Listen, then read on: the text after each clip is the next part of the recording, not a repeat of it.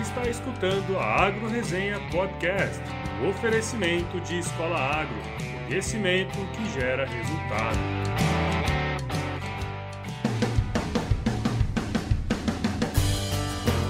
Olá pessoal, aqui quem fala é o Paulo Ozaki. Seja bem-vindo, bem-vinda a mais um episódio do Agro Resenha. Como você sabe, a porteira desse podcast não tem tramela para quem busca se informar sobre assuntos ligados ao agronegócio. E aí, pessoa? Tudo bem com você? Estamos começando o episódio número 35 com mais um glossário de termos do agronegócio, que foi um sucesso lá no episódio número 18. E quem tá de volta aqui para mais um episódio é ele, o gaúcho da fronteira, Ângelo Zelame. Fala, Tchê, como estão as coisas? E aí, pessoal, um bom dia, uma boa tarde, uma boa noite a todos os ouvintes do podcast Agro Resenha. Então, Paulette, estou ficando com saudade, cara. Muito tempo longe do podcast, que é sempre um prazer participar. Diria que é praticamente mágico saber que podemos contribuir um pouco com, do nosso conhecimento com as pessoas que ouvem é, o podcast. É muito legal as pessoas virem até nós é, falando do podcast. Isso é bastante gratificante para a gente é, que vê que está passando um pouquinho de conhecimento para as outras pessoas. É, no últimos, nos últimos dias, Paulette, o negócio foi bem, bem puxado, muito trabalho. É, estamos terminando a terceira versão é, da plataforma na Escola Agro. E como a gente já havia falado que 2018 viria, então Opa, agora, na segunda sim, quinzena é, do mês de maio, a gente vai ter o B2C aberto para todos que querem entender, aprender, complementar um pouco mais o podcast Agro Resenha com a Escola Agro, que traz informações voltadas para as pessoas que querem entender o business do agronegócio entender como que se faz a venda para o produtor, como que o produtor funciona, tanto de leite, de boi. Então, a partir da segunda quinzena de maio, a gente vai ter a Escola Agro com o B2C, ou seja, qualquer pessoa pode ir lá e fazer a compra das, das aulas, videoaulas online. E tem uma coisa legal, Paulo. Ah, vamos fazer. Isso é bom, isso é bom. Vamos é fazer. Bom. As 50 primeiras pessoas que entrarem e botarem o cupom AgroResenha vão ter 10% oh, de desconto. Aí sim, é. aí sim. Agora eu vi vantagem, Gauchinho. É isso aí. Agora nós vamos, nós vamos fazer o negócio funcionar mesmo. É isso aí. Então, as 50 primeiras pessoas que entrarem, fizerem as suas compras é, e utilizarem o cupom AgroResenha, vai ter 10% é, de desconto nas suas compras. Bom demais, Gauchinho. Ó, mais uma oportunidade para você se atualizar e aprender um pouquinho mais também sobre comercialização, sobre várias cadeias do agronegócio. Acho que vai ser bem interessante e é uma parceria muito legal que nós temos aqui já desde o início. E para você aí que tá querendo aprender um pouquinho mais, só entrar lá na escolaagro.com.br. Bom, pessoal, antes de ir para o nosso episódio, eu quero aqui agradecer aos mais novos membros do nosso site. São eles a Luana Benício, a Ana Carolina Batista, o Luiz Bruneto, o Altair, o Sávio Sardinho, meu amigo Paulo Henrique, muito obrigado aí, Xará. E diretamente lá da, da terra do sol nascente, ele, o Fábio Murakami, que teve aqui há dois episódios atrás. Muito obrigado aí pela força, pessoal. Vocês são foda mesmo. Precisando de alguma coisa, prende o grito. E para você que escuta pela primeira vez, faça como essa galera topzera aí, também como meu amigo Ângelo Zelani aqui. Me inscrevi, tô lá, não vem fazer bullying. E se inscreva no site, né, cara, para ficar por dentro das atualizações do nosso podcast. E pros zapzeiros aí de plantão, você também pode receber por ele. Você também recebe pelo Zap Zap? Claro, ah, toda segunda-feira, às 6 horas da manhã. Tá Agora eu vou falar uma coisa para vocês, é o único dia que o Paulo consegue acordar às 6 da manhã é na segunda-feira para enviar o podcast. Vocês se trabalho sintam lisonjeados né? porque trabalho, né, é, é o único dia que ele acorda essa hora para conseguir mandar para todo mundo, para todo mundo ficar ligado logo cedo. Então, e aí para você receber por WhatsApp, basta acessar lá na né, bit.ly barra agro no zap zap e mandar mensagem automática lá que toda segunda-feira, sem falta, às 6 horas da manhã, o episódio vai estar no seu celular. E não se esqueça de visitar nossa lojinha de camisetas, lá você encontra várias estampas bacanas sobre o agro, né? Além disso, para cada camiseta vendida pela plataforma Montink, que é onde a gente hospeda as nossas estampas lá, ela garante um prato de comida para quem precisa. Então, agradeço muito aí quem puder ajudar, né? Tomate. Tomate. Ah, só vai entender quem entrar lá. Oi, seu pai tem boi? Ó, Tem que fazer uma de resposta pra isso aí, né? boa. Não, tem vaca, babaca. boa. boa. Entra lá, entra lá e confere. É verdade. Bom, e para finalizar os recados, gostaria de agradecer a todos que participaram do sorteio das 10 sessões de coaching com a Carola Magna Bosco. Tenho certeza aí que ela vai poder ajudar a dar um up aí na sua carreira profissional, né? Somente para constar aqui, o resultado será postado hoje ao meio-dia, dia 7 de maio, na página do Facebook. Não se esqueça de conferir. Mas o sorteio vai acontecer no sábado, dia 5. Bom, chega de blá blá blá, né, Tchê? Bora. Bora? Então vamos pro episódio dessa semana. Firma o golpe que nós já já estamos de volta.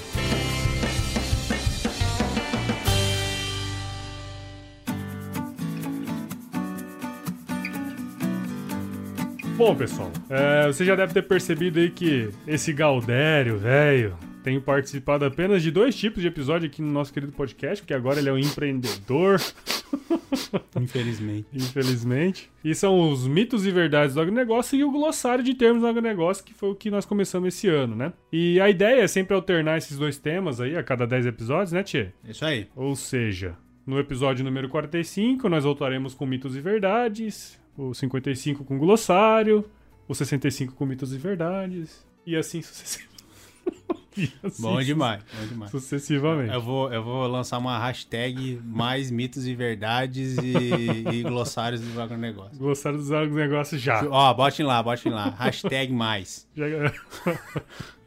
Bom, vamos voltar aqui pro assunto, né? Falando especificamente aí sobre o glossário de termos do agronegócio, como a gente disse no início do ano, o objetivo é trazer algumas palavras ou até mesmo expressões relativas ao setor, né? Porque isso aí acaba sendo importante muitas vezes, dependendo da região e com o que se trabalha. Ou seja, para você não ficar boiando mesmo na roça lá se alguém falar algum desses termos aí. Como eu sei que tem muito estudante universitário que escuta a gente, explicar o significado desses termos aí tem um caráter de ensino também, né? E de informação para os alunos dos cursos de agrárias, né? Tais como engenharia agronômica, zootecnia, medicina veterinária, além de poder ser utilizado também em disciplinas introdutórias aos estudos zootécnicos ah, ou de cursos correlatos, aí, como biologia, eh, tecnologia de alimentos, ecologia, gestão ambiental, economia, enfim. Além de ser aproveitado também pelos alunos, pode ajudar também os professores nessas aulas aí de introdução aos temas. Então, às vezes pode pegar aí um ou outro aí que pode encaixar naquela aula específica, né, Tia? E também é importante para conversar com o produtor. É verdade, é verdade. Ainda mais pra quem tá se formando, né? E Às quer- vezes vai pro, pro campo, pá, fica Botar a meio... botina na terra lá. Não é Exatamente. fácil não ficar na frente do produtor e ter papo pra conversar com É, ele. Porque ele vai te testar, né? Com certeza. Ô, falar em testar tem uma história boa. Um podcast nós vamos contar uma história É. boa de teste Teste. de produtor rural. Boa. Beleza. Então vamos começar com uma palavra aqui que eu achei muito massa, cara. E a hora que eu bati o olho nela, eu não sabia nem o que, que era. Mas você sabe o que que é um anádromo? Não, Também não. não. Mas é interessante, esse é um termo que se refere às espécies de peixes marinhos que sobem o rio na época da reprodução. Essa, essa é uma, uma ocorrência, né, que ocorre... Ocorrência Bom, isso aqui ocorre. Perfeito. Ótimo.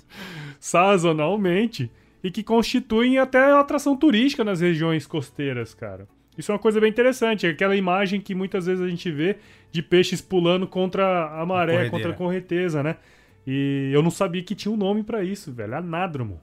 Legal. Que louco, né? E sazonal, já vamos puxando gancho, é uma coisa que acontece Saz- sazonalmente Ah, sazonal é uma coisa que acontece sazonalmente, tá? Durante- Só pra vocês não esquecerem aí. é, durante uma determinada época do ano, todos os anos. Exatamente. E aí, Paulette? Quantas res você tem?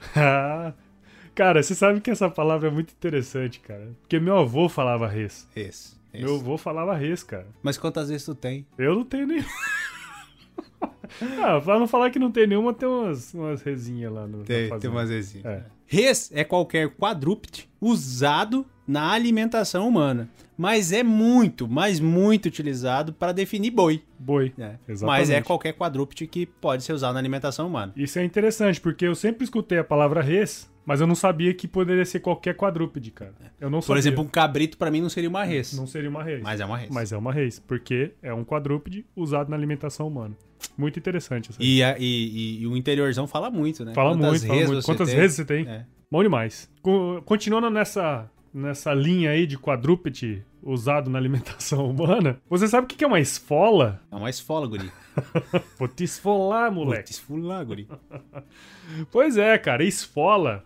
Esse é o termo que se refere à operação realizada pelos frigoríficos, né, matadouros, que é a retirada do couro ou da pele dos animais abatidos. E aí vem aquela coisa, eu vou te arrancar o couro, guri. Vou te arrancar o couro, vou te esfolar. ah, quem assistiu Tropa de Elite lá fala, né? É. Mata, esfola, sempre o seu fuzil. O Bop tem guerreiros que acreditam no Brasil. Nem é viciado em, em filme, quase.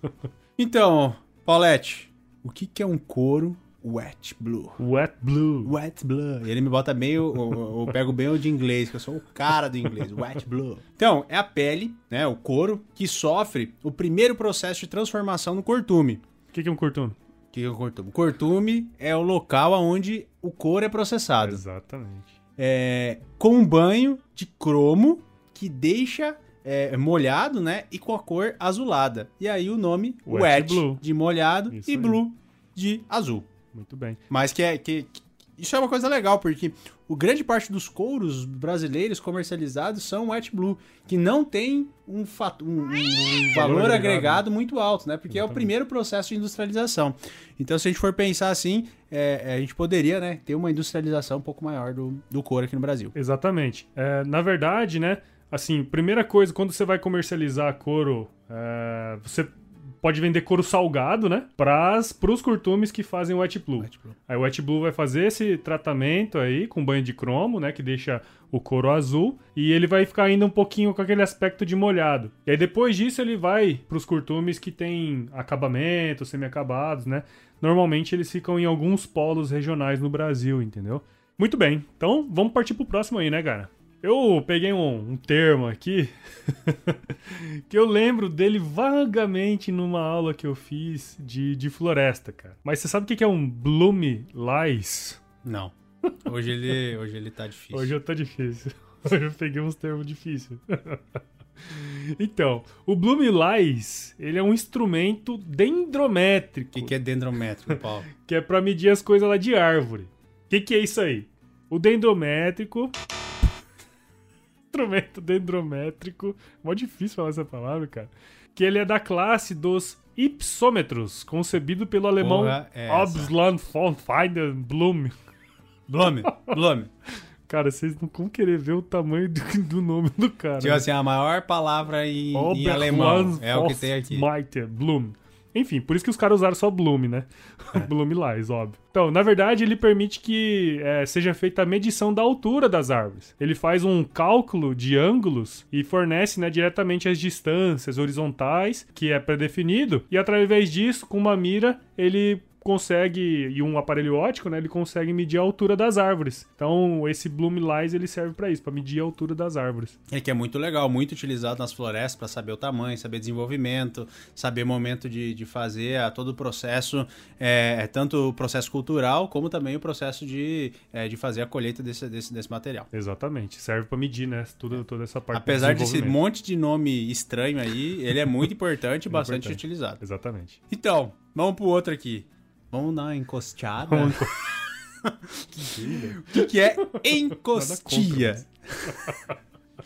Então, encostia é uma palavra que é bastante utilizada no sul, mas com outro, outro aspecto. Mas enfim, é um processo utilizado na enxertia, no, cal- no qual o cavalo é, e o cavaleiro continuam vivendo sobre o seu próprio sistema radicular, até completarem a, so- a soldadura é, de ambos e tornando possível a separação do cavaleiro de sua raiz. Então, como que acontece esse processo? O que, que é, por exemplo, o cavalo o cavaleiro? O cavalo é, por exemplo, é, em um processo de enxertia, por que, que se faz a enxertia? Porque você quer, por exemplo, as frutas de uma determinada, é, de uma determinada variedade, mas você quer todo o, o vigor de raiz, a, a, resistência de doenças de uma outra planta. Exatamente. Então você coloca o cavalo, que dá sustentação a essa planta, que quem sabe ela é, é ela é resistente a um fungo, por exemplo, de solo, e você co coloca o cavaleiro, que é a planta onde ela tem uma produção muito boa, as frutas são, são têm uma, uma qualidade melhor, e aí você planta as duas no solo, coloca elas juntas, faz um processo de raspagem para que ela tenha soldadura e aí depois você tira fora o cavaleiro e deixa apenas o cavalo Exato. e aí que acontece tem uma a planta ela vem é, com todas as características que foi é, é, que, que a pessoa gostaria, quer pra né, fazer. Eu gostaria, queria, exato. Legal, legal. Isso é uma coisa que eu não, não lembrava também, cara, da encostia. A gente já viu outros métodos, É, tem né? enxertia, tem estaquia, alporquia. Tal, é. A encostia eu lembrava vagamente. Interessante, muito legal. Bom, então vamos para a próxima aqui, que é o tal. Hoje tá cheio de palavra estrangeira, né, cara? Tá foda. Nós vamos fazer um, um mais bruto na próxima é, vez. É, na próxima vai ser bruto. vai ser mais bruto, é. é. Mas você sabe o que é uma packing house? Packing house. Não. então, essa, essa é uma expressão inglesa, na verdade, mas que é muito utilizado aqui no Brasil. Ela é basicamente, numa tradução aí literal, ela é como se fosse uma casa de empacotamento. Aqui no Brasil, o termo é utilizado para definir as instalações, que é normalmente situada em empreendimentos rurais, nas quais é, são feitas né, o processamento primário, como seleção, higienização, padronização e a embalagem de produtos agrícolas, que, que normalmente são consumidos in natura. Isso é muito comum em frutas, né, cara? Frutas, verduras e tudo mais. Que você tem o packing house ali, normalmente já sai da, da fazenda pro, pro, pro consumo humano, né? Então, agora nós vamos para uma legal, que todo mundo, uh, pelo menos eu acho que já viu falar. É, a, a, aquela expressão assim, você é aquele tipo de, de agrônomo ou aquele tipo que, que acha que leite dá em caixinha? Dá, dá em caixinha. tem um bullying, rola um bullying aí. Mas o que, que, é pasteurização? Pasteurização. Quem nunca bebeu um leite pasteurizado? pasteurizado é. Aliás, quem nunca não, todo mundo bebe leite pasteurizado Exato. porque é lei. Exatamente. e por que, que é lei? Porque um carinha lá em 1900, 1860, 1864, chamado Luiz Pasteur, é, ele provou, né, através de, de um experimento com vinho, que se ele aquecesse os produtos numa, uma determinada temperatura, a taxa de micro-organismos caía drasticamente. Reduzia, reduzia. E isso aumentava o tempo de prateleira daquele, daquele produto.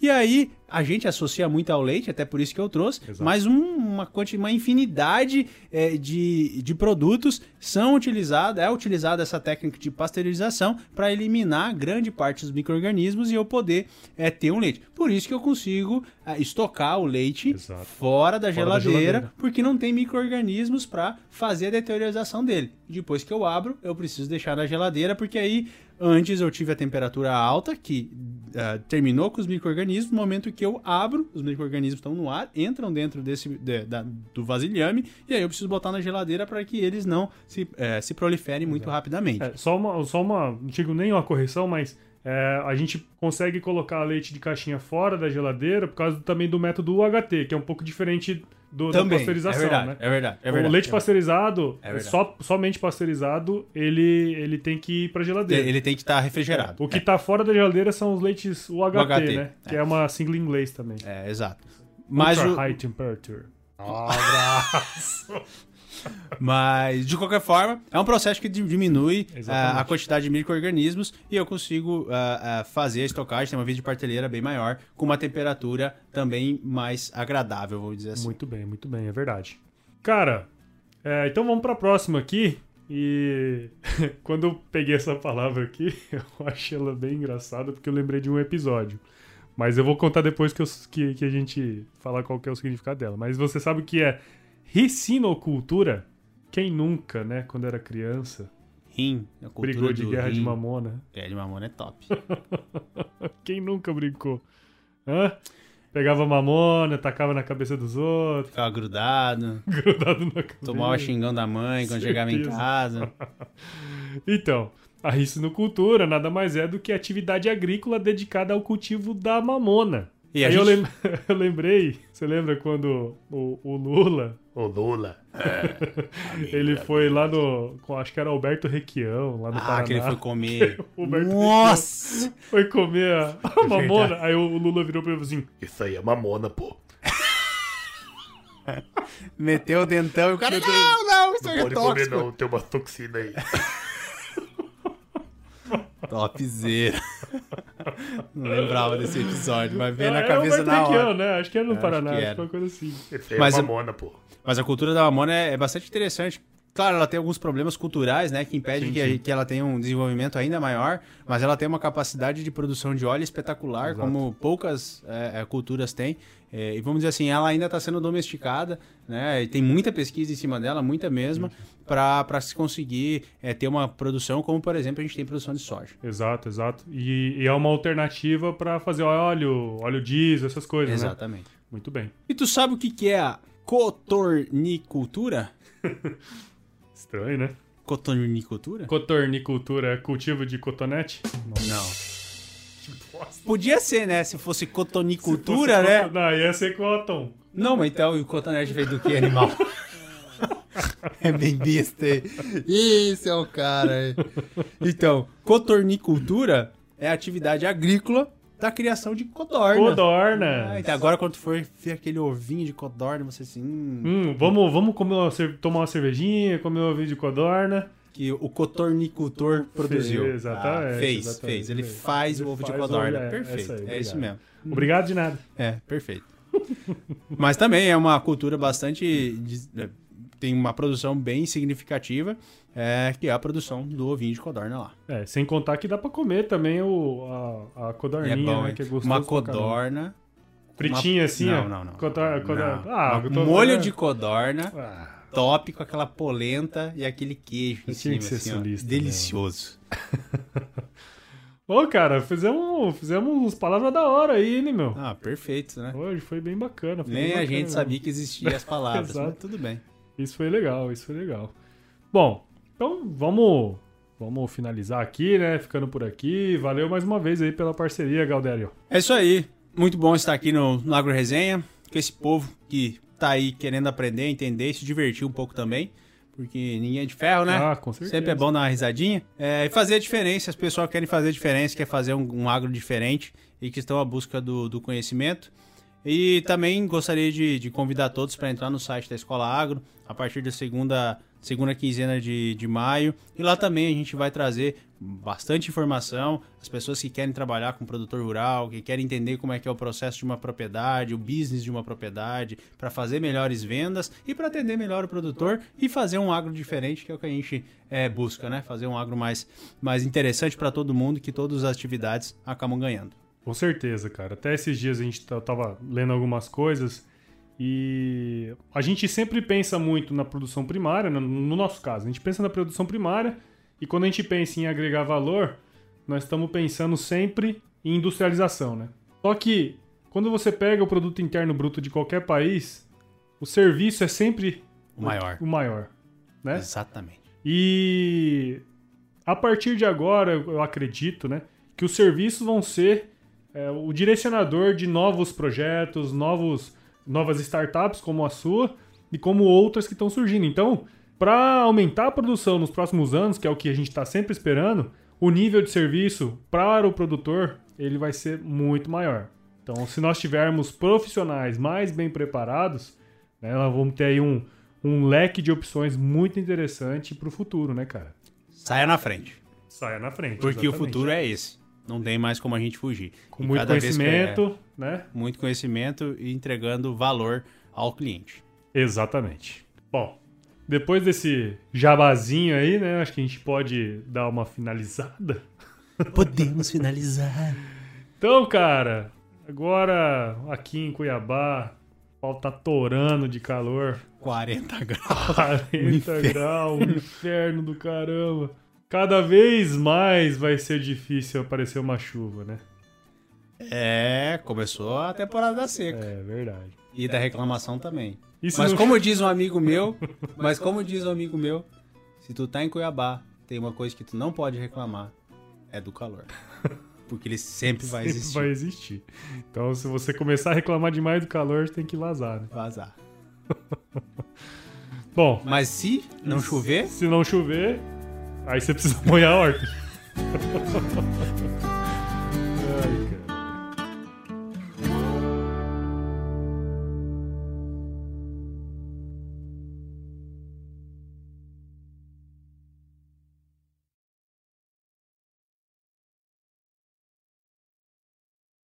é. De. Eu não gosto de escrever, porque. Para os alunos do curso dos, dos cursos de. Ô, bu- Você não vai comentar nada nessa aí, cara? Cara, eu acho muito legal. Você escutou a Agro Resenha Podcast, um oferecimento de Escola Agro, conhecimento que gera resultado.